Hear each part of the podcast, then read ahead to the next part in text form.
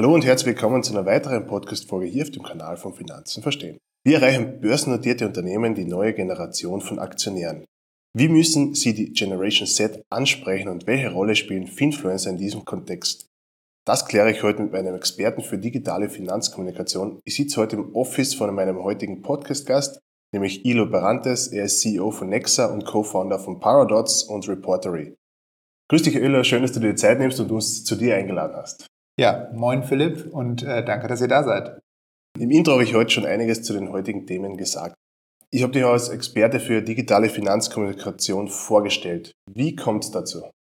Ja, muss ich ein bisschen ausholen. Also ich habe Kommunikationsmanagement äh, studiert und im Studium irgendwann dann mal äh, durch Zufall ein Seminar zu Finanzkommunikation ähm, besucht. Hat mich total interessiert und ich habe dann auch im Studium meinen allerersten Fonds ähm, gekauft, leider auch viel zu früh wieder verkauft.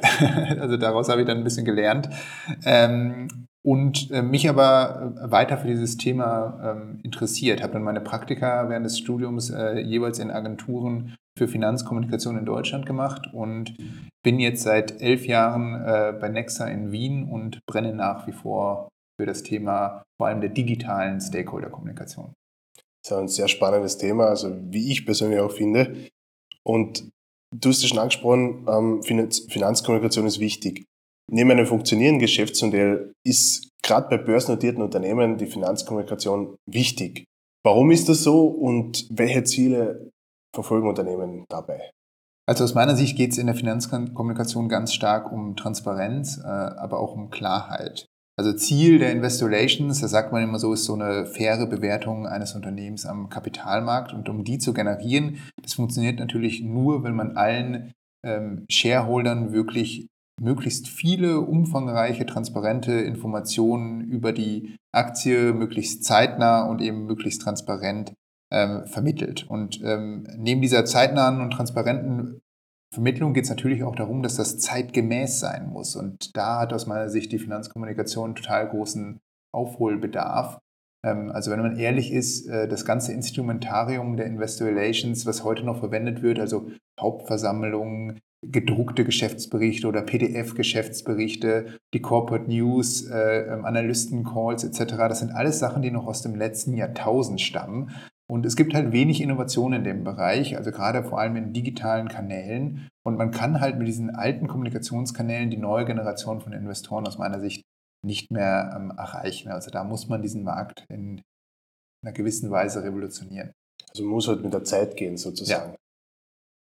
Du hast vorher schon angesprochen, du bist seit elf Jahren bei Nexa. Wenn man, wenn man Nexa anschaut, dann sieht man auch Paradots und Reportery. Das klingt jetzt alles irgendwie unterschiedlich keinen Zusammenhang für den Außenstehenden. Was macht sie genau? Also unsere gemeinsame DNA, würde ich sagen, ist die, der Bereich digitale Stakeholder-Kommunikation. Darum dreht sich alles. Ähm, Paradox und Reportway sind auch keine eigenständigen Unternehmen, sondern gehören zu, zu Nexa, sind quasi Agenturmarken. Ähm, mit Nexa sind wir die größte Agentur für digitale Geschäftsberichte und Nachhaltigkeitsberichte wahrscheinlich weltweit. Wir arbeiten für Unternehmen aus zehn europäischen Ländern, aber auch äh, zum Beispiel für Johnson Johnson in den USA oder auch für ein japanisches Unternehmen. Ähm, und das sind in der Regel die allergrößten börsennotierten Unternehmen ähm, äh, in vielen Märkten, also alles Top-Konzerne. Und äh, in den letzten Jahren haben wir uns von diesem sehr spitzen Business und Fokus auf äh, Reporting ein bisschen gelöst und mit Paradots sind wir auch in dem Bereich der digitalen Finanzkommunikation auf Social Media eingestiegen. Das heißt also, wir betreuen unsere Kunden dabei, wie können die Inhalte zeitgemäß aus dem Bereich Investor Relation auf Social Media kommunizieren. Und Reportory ist wiederum äh, etwas ganz anderes. Das ist ein SaaS-Business, äh, wo wir es kleinen und mittelständischen Unternehmen, also zum Beispiel Unternehmen wie auch eurem Unternehmen, ähm, ermöglichen, sich mit wenigen Klicks selbst einen kleinen Geschäftsbericht ähm, zusammenzustellen und auch zu veröffentlichen, ist sogar aktuell kostenlos. Spannend, weil letztes Jahr habe ich das mit Canva zum Beispiel gemacht. War viel Aufwand, aber. Ja, ja. dann probier's mal, äh, probier's mal aus. Adresse ist reportory.io. Sehr cool, werde ich mir auf jeden Fall anschauen. Ähm, du hast vorher schon kurz angesprochen, die verschiedensten Formen der Kommunikation von den Unternehmen. Klassisch bei der Hauptversammlung sind die Berichte, ähm, genauso wie die Jahreskommunikation sind die Berichte. Aber dann ist bei den meisten Unternehmen schon Schluss mit der Kommunikation. Für die jungen Generationen ist es eher uninteressant. Also wenn ich mich hernehme, für mich auch. Wie können jetzt Unternehmen ihre Finanzberichte oder Jahresberichte für junges Publikum ansprechend gestalten? Also ich glaube, bei Finanzberichten gilt das Gleiche wie auch in, bei jedem anderen Kommunikationsprodukt. Heute muss alles digital sein. Also du könntest ja zum Beispiel, wenn du jetzt an Zeitungen denkst, würde ja ein Medienhaus nicht mehr überleben, wenn es seine, seine Online-Ausgabe nach wie vor nur als E-Paper oder als PDF bereitstellen würde. Äh, Leute erwarten das alles als Website, also als äh, digitale im Bereich Geschäftsbericht, als Microsite aufgebaut ist. Und ähm, da müssen Unternehmen einfach mit der Zeit gehen und äh, sich entsprechend diesen Herausforderungen auch stellen. Und digitale Geschäftsberichte müssen natürlich ganz anders gedacht werden als PDF-Geschäftsberichte oder gedruckte Geschäftsberichte. Also jetzt nur mal so ein paar Beispiele. Wenn du jetzt ein Vorstandsvorwort hast, das war früher ein Brief, äh, der war ja auch auf äh, Papier gedruckt. Ähm, jetzt kann das in einem Online-Bericht zum Beispiel ein CEO-Video sein, ähm, was du dann vielleicht auch so produzierst, dass du es gleich auch auf Social Media als Wheel nutzen kannst oder ähnliches. Also dass du es schon von Anfang an mitdenkst oder dass du Tabellen ähm, nicht nur als einfache ähm, äh, Zahlenwüsten hast, sondern zum Beispiel interaktive Charts anbietest oder auch Möglichkeiten, wie sich Unternehmen selber spezifische Charts in den Berichten erstellen können. Das sind alles Features, die so in unseren äh, digitalen Berichten ähm, mit inkludiert sind. Und ein ganz großer Bereich ist natürlich auch das ganze Thema Responsive Design. Also du musst heute auf jedem Endgerät ähm, Berichtsinformationen von Unternehmen angemessen dargestellt bekommen. Und das funktioniert zum Beispiel nicht mehr im PDF. Also jeder, der schon mal versucht hat, sich ein PDF vom Geschäftsbericht auf dem Handy anzuschauen, ähm, das ist wirklich äh, ein Albtraum und äh, das sollte man, äh, wenn es geht, vermeiden. Und für mich ist ganz wichtig dieser ganze Bereich Social Media Kommunikation. Also Reporting endet nicht mit dem digitalen Bericht, sondern der digitale Bericht muss auch in Social Media aufgegriffen werden und äh, verknüpft werden etc., sodass man auch wirklich ähm, äh, eine breite Masse von Leuten damit erreicht. Und das gehört alles ähm, zu diesem Konzept dazu. Es macht ja viel mehr Sinn, dass man die, die ganzen Inhalte reused sozusagen, dass man es halt auf allen Kanälen verwenden kann, weil du überall andere Leute ansprichst. Also ja. macht schon sehr viel Sinn, dass man da auch äh, dorthin geht. Ähm, das Ziel ist meistens die Generation Z, also oder die jüngere Generationen zu erreichen. Laut Studien wird das Vermögen der Generation Z in den nächsten Jahrzehnten sich verfünffachen. Das heißt, es ist eine wichtige Zielgruppe für die Unternehmen. Wie können Sie diese jetzt erreichen? Es ist eine wichtige Zielgruppe, nicht nur, weil es sozusagen diesen Jugendboom an der Börse gibt, äh, in Österreich ja ganz genauso wie in Deutschland, ähm, sondern auch, weil ähm, auf Seiten der institutionellen Investoren das zunehmend zum Thema wird. Also diejenigen, die jetzt in einigen Jahren die Entscheidungen bei institutionellen Investoren treffen werden, also zum Beispiel die eventuell Analysten wären oder in Unternehmen Entscheidungsträger wären, die sind jetzt vielleicht gerade am Ende ihres äh, wirtschaftswissenschaftlichen Studiums und werden in einigen Jahren sehr, sehr wichtig werden für diese Unternehmen. Und ähm, ich glaube, die ganze junge Generation von Investoren, hatte ich vorhin schon mal gesagt, die haben börsennotierte Unternehmen größtenteils gar nicht auf dem Schirm. Also man muss da wirklich fundamental sich in der Kommunikation ändern, man muss digitaler werden und man muss vor allem mit der Finanzkommunikation viel stärker auf Social Media auch als Unternehmen aktiv werden. Und äh, nur mal um so ein Beispiel zu nennen, in ATX, äh, im, im, Prime in Österreich, gibt es gerade mal ein einziges Unternehmen, das zum Beispiel einen eigenen LinkedIn-Channel für ähm, Social Media Investor Relations hat. Viele andere machen es natürlich, aber wirklich einen dedizierten Channel hat nur ein einziges Unternehmen. Und das ist allein schon ein Statement. Ich glaube, da wird in den nächsten Jahren noch sehr, sehr viel passieren. Das Davon gehe ich auch mal stark aus. Ähm, und jetzt kommen wir zum Thema Finfluencer, weil das da sicher irgendwie Fuß fassen wird oder auch müssen wird. Wie würdest du jetzt das aktuelle Image von Finfluencern in der Öffentlichkeit beschreiben?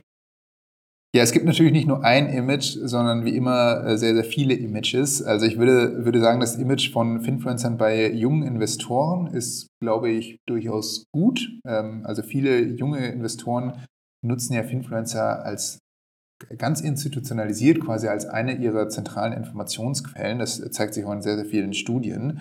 Ähm, und auf der anderen Seite gibt es das, das Medienimage, das Image in der breiten Öffentlichkeit. Und das würde ich mal sagen, ist sehr stark angeschlagen. Ähm, und ähm, das sieht man auch, wenn man sich sozusagen die Medienberichterstattung über Finfluencer anschaut. Also jetzt neulich erst äh, kam eine ZDF-Doku raus, die genau dieses Bild von diesem Jet-Set-Leben äh, von Finfluencern zeigt, zwielichtigen Akteuren, die ebenso zwielichtige Finanztipps äh, von sich geben. Und ähm, sie fokussieren sich quasi sehr, sehr oft in der Berichterstattung ähm, auf die schwarzen Schafe, die es ganz klar gibt und vor denen man auch ganz klar warnen sollte. Aber dabei gibt es halt auch sehr, sehr viele sehr seriöse Finfluencer, Finfluencer, die Regeln befolgen, die niemals versuchen würden, ähm, ihre Follower von irgendwelchen Investments äh, zu überzeugen. Und die gehen aus meiner Sicht in der Berichterstattung total unter. Und ähm, das ist problematisch, ähm, auch für diesen Begriff, äh, der ja noch relativ jung ist, dass mittlerweile auch schon ein paar Top-Finfluencer sich gar nicht mehr als Finfluencer bezeichnen wollen, weil halt das Image dieses Begriffs so schlecht ist. Und ähm, das muss sich aus meiner Sicht ändern. Also ich würde mir wünschen, wenn in der, der, der medialen Kommunikation das Ganze ähm, viel breiter gefasst wird und ähm, auf beide Seiten von diesem Phänomen entsprechend eingegangen wird. Und was man da auch was noch ergänzen muss, ist eigentlich, dass es ja auch früher vor den Influencer schon schwarze Schafe gegeben hat in den Medien, in den, bei den Berichterstattern teilweise. Also es kommt ja, es kommt ja immer wieder. Jetzt ist es wieder eine andere Form und die sind auch nicht so unter Anführungszeichen so ja. verhasst. Ähm, also ich hoffe und ich glaube, da wird sich das wieder ein bisschen ändern. Und im Endeffekt, und das ist auch mein, mein Zugang, es geht trotzdem wieder ein bisschen auf die Eigenverantwortung von den Menschen zurück. Das heißt, es muss jeder doch für sich selbst entscheiden und natürlich auch selbst bisschen mitdenken. Also Bauchgefühl und das Hirn einschalten, das ist, gehört aber auch dazu. Deswegen bin ich auch der Meinung, dass es ähm, das Thema Internet so in Richtung äh, oder Internetführerschein vielleicht sowas, ja. ähm, dass die Leute da wirklich auch Expertise oder, oder Basics bekommen, damit sie überall Social Media ja. nutzen sollten. Ja, das ist eine, eine Frage äh, auf, ähm, von ähm, Medienkompetenz oder in dem Fall auch Finanzkompetenz, dass man jungen Leuten auch ähm, die Informationen die Information bietet, dass sie unseriöse Finfluencer von seriösen Finfluencern auch unterscheiden können. Das ist äh, ein ganz wichtiges Thema und das ist eigentlich aus meiner Sicht was, was äh, sogar schon in der Schule ansetzen sollte. Ne? lange, äh, langwierige Diskussion, dass das ganze Thema Finanzen, Finanzbildung halt in der Schule leider einen sehr, sehr, sehr geringen Stellenwert immer noch einnimmt. Absolut. Und die nationale Finanzbildungsstrategie fängt jetzt einmal schon an in Österreich. In Deutschland war vor kurzem auch das Kickoff, glaube ich. Ähm, das heißt, es geht alles in die richtige Richtung dauert halt alles ein bisschen, sind wir auch schon ein bisschen später dran, so wie, so wie fast überall. Ja. Aber es geht auf jeden Fall in die richtige Richtung. Und so wie du sagst, das Werkzeug zum Erkennen wäre wichtiger ja. als dann irgendwelche Finanztipps oder irgendwelche äh, Dubai-Influencer oder was auch immer. genau. Und Unternehmen sind ja oft strikt. Überhaupt die börsennotierten Unternehmen sind ja oftmals sehr regulatorisch. Compliance-Thema ganz groß. Wie glaubst du jetzt trotzdem, dass Finfluencer und Unternehmen zusammenpassen? Ja, also ähm, zusammenpassen. Also erstmal würde ich sagen, dass Finfluencer ähm, und Unternehmen sehr viel gegenseitig voneinander lernen können. Also Unternehmen können vor allem von Finfluencern lernen, wie man heute Finanzinformationen zeitgemäß für die junge Audience aufbereitet. Ne? Das ähm, ist das genuine Geschäft von Finfluencern. Da sind die wirklich Experten und äh, ähm, deswegen kann man sich auch daran orientieren. Ähm, dann geht es aber auch natürlich darum, dass man Kooperationen machen kann mit Finfluencern. Da führen wir auch gerade eine Studie mit der ähm, HHL Leipzig durch, die in einigen Wochen auch erscheinen wird. Aber es gibt halt ganz verschiedene Möglichkeiten, was man machen kann. Ne? Wichtig ist, ähm, es soll niemals um die Bewerbung von von Aktien gehen. Also nicht äh, darum, dass man jetzt irgendwie versucht, die Aktien eines Unternehmens ähm, zu bewerben, zu pushen. Das ist etwas, was ich äh, ganz klar, wo, wo ich von abraten würde. Ähm, sondern äh, es sind halt ganz verschiedene Arten von Kooperationen möglich. Also zum Beispiel denkt man an Community-Events, wo vielleicht Finfluencer ihre Follower mit spannenden Unternehmen äh, zusammenbringen und äh, statt über das Geschäftsmodell des Unternehmens ähm, nur zu berichten als Finfluencer, kann man dann äh, den Followern sozusagen die Möglichkeit geben, dem Unternehmen auch direkt auch kritische Fragen zu stellen. Das finde ich ein interessantes Format. Äh, man kann aber auch zum Beispiel Podcasts äh, ähm, oder Wheels mit ähm, IA-Leuten machen von Unternehmen und die zu Investmentthemen befragen. Also es gibt sehr, sehr viele Optionen, aber es ist halt wichtig, damit das Ganze seriös bleibt und glaubwürdig bleibt, dass man halt bestimmte Regeln in der Kommunikation ähm, beachtet. Ähm, da haben Finfluencer natürlich auch eine entsprechende Verantwortung. Jetzt hast du mir die letzte Frage schon vorweggenommen. Dann stelle ich noch was anderes. Wie siehst du jetzt da Paradox oder Nexa in dem Konzept als Vermittler oder zwischen von mir aus Influencern und, und Unternehmen oder wo positioniert ihr euch da in dem Bereich? Ja, äh, tatsächlich sind wir wahrscheinlich so eine Art Vermittler. Ne? Also wir sind weder selbst börsennotiert, äh, leider, äh, noch äh, sind wir selbst als, als Finfluencer aktiv, sondern äh, wir sehen uns tatsächlich da in der Mittlerrolle und das ist auch etwas, äh, was Paradox so ein bisschen einzigartig macht, dass wir uns voll und ganz auf den Bereich des Social Media Investor Relations ähm, konzentriert hat und Unternehmen dabei unterstützen wollen, zum Beispiel mit Influencern in Kontakt zu treten ähm, ähm, und äh, dieses Potenzial, dieses enorme Potenzial, was es da einfach gibt, zum Beispiel bei der Ansprache von jungen Investoren auch wirklich zu nutzen. Weil das ist etwas einfach, wo sich ähm, Unternehmen sehr, sehr, sehr zurückhaltend äh, zeigen bislang, was aber in jeder anderen Form der Kommunikation schon längst genutzt wird. Das ist ja auch etwas, wenn man andere Formen äh, von Influencern sucht, die können sich vor Kooperationsmöglichkeiten nicht äh, retten und können sich dann damit auch finanzieren, was ja auch einfach ein legitimes Geschäftsmodell ist. Das ist bei Finfluencern oftmals nicht so, dass es jetzt äh, natürlich äh, Möglichkeiten gibt, zum Beispiel auch Kooperationen mit, äh, mit Neobrokern und anderen, aber zum Beispiel Unternehmen halten sich da sehr zurück. Dabei wäre es wünschenswert, wenn man da auch seriöse Kooperationsmöglichkeiten hat, die Finfluencer damit auch ähm, eigenständiger werden, äh, unabhängiger werden. Das ist eigentlich etwas, was der ganzen Branche nur ähm, ähm, ja, Vorteile mitbringen bringen würde aus meiner Sicht. Stimme dir voll und ganz zu.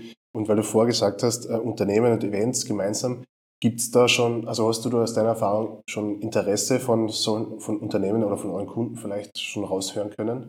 Ja, also ich glaube, äh, es kommt natürlich immer aufs Unternehmen an, äh, wie konservativ man auch äh, an solche Sachen herausgibt, aber herangeht. Aber es gibt ähm, gerade bei unseren Kunden, die ja auch schon Vorreiter sind bei der digitalen Berichterstattung, digitale Kanäle oftmals schon nutzen, was längst nicht jedes Unternehmen macht, gibt es da schon durchaus ein Interesse, das, das mal ähm, zu versuchen in Projekten. Vor allem auch, weil das Risiko ähm, ja auch gering ist. Also gerade wenn man so ein Community-Event macht, dann ist es ja auch nichts, was irgendwie live übertragen wird, äh, sondern es ist einfach eine, eine Fragerunde. Das ist äh, ein Format, was auf die junge Generation zugeschnitten ist, was man aber im IR-Alltag auch an anderer Stelle kennt. Also IR-Professionals sind es durchaus gewohnt, mit Privatinvestoren äh, ähm, direkt zu sprechen und äh, sind es auch absolut gewohnt, dass mal kritische Fragen kommen. Das Ganze ist halt im geschlossenen Raum und da kann man sich dann auch offen austauschen. Äh, Insider-Informationen werden da eh nicht ausgetauscht, das ist eh klar. Und ähm, äh, das ist sozusagen diese Kommunikation, ist das täglich Brot ähm, der Professionals und äh, viele freuen sich sogar darauf. Sehr, sehr spannend das Ganze, auch das, was ihr alles macht. Ähm, und ich glaube, das ist nicht nur für die Zuhörer wichtig, sondern auch äh, für Unternehmen und Unternehmer. Und der jetzt zuhört und die Kommunikation noch nicht unbedingt angepasst hat an die junge Generation, das sollte man, das solltet ihr vielleicht direkt bei Parrots melden, also direkt bei dir Gerne, oder ja. bei deinem Team. Ähm, den Link tue ich noch in den Show, äh, verlinke ich noch in den Show Notes. Und dann sage ich mal herzlichen Dank, Ila, für die Zeit, für die Expertise. War spannend. Ja, danke für deinen Besuch. Hat mich gefreut.